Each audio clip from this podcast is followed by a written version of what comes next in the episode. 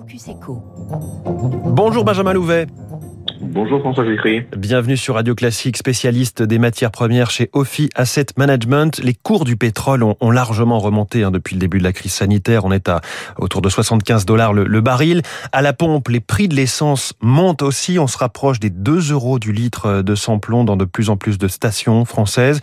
Et pour vous, la tendance ne va pas s'arrêter là, loin de là. Non, effectivement, parce que on est dans une situation où le pétrole qu'on consomme aujourd'hui est un pétrole qui vient de deux sources principales. Le pétrole qu'on appelle conventionnel, dont l'Agence internationale à l'énergie nous a indiqué que le pic de production avait été dépassé en 2008, et du pétrole non conventionnel, aussi appelé pétrole de schiste, qui est le pétrole qu'on a trouvé aux États-Unis et qui nous a permis de tenir jusqu'à maintenant. Simplement, ce pétrole est difficilement rentable et aujourd'hui, après la crise qu'on a connue, on a ralenti la production euh, depuis le début de la crise sanitaire et il est difficile de voir euh, la production remonter sur les niveaux qu'on connaissait avant crise.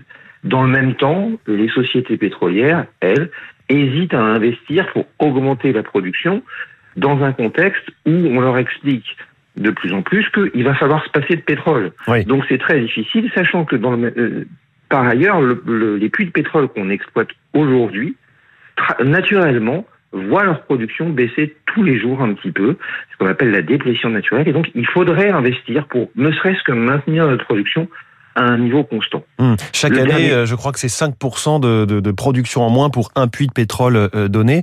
Euh, Benjamin Louvet, est-ce que des pays arrivent, là, en ce moment, au bout de leur stock naturel de pétrole, par exemple la Russie? C'est une question qui se pose effectivement dans le cas de la Russie, puisque il y a quelques années, le ministre de l'énergie euh, russe avait mentionné que vers 2021, ils arriveraient au pic de leur production, un, un déclin naturel irréversible.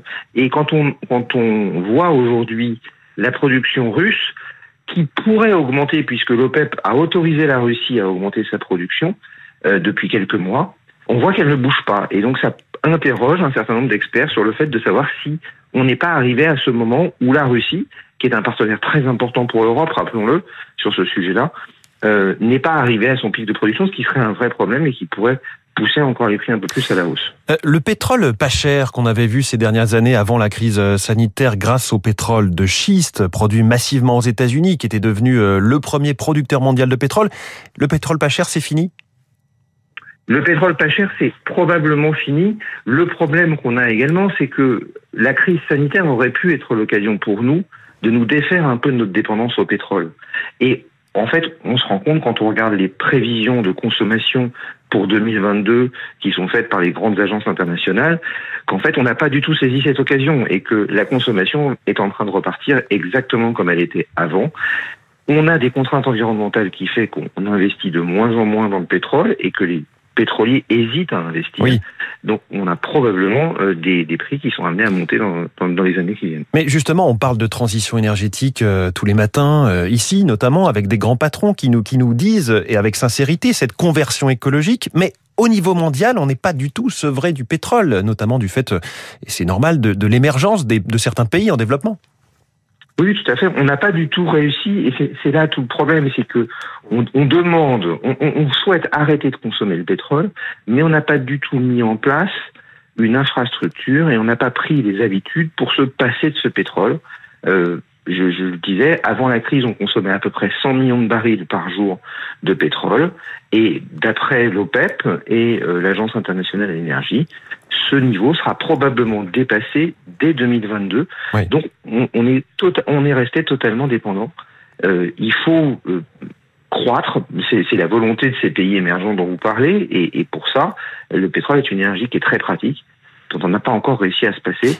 Il faut qu'on repense tout ça si on veut pouvoir réussir la transition énergétique. En quelques mots, Benjamin Louvet, ça confirme tout ce que vous nous dites. L'idée encore peu assumée euh, politiquement en tout cas, qu'on doit s'attendre à une énergie chère et donc à une mobilité plus contrainte, plus réduite.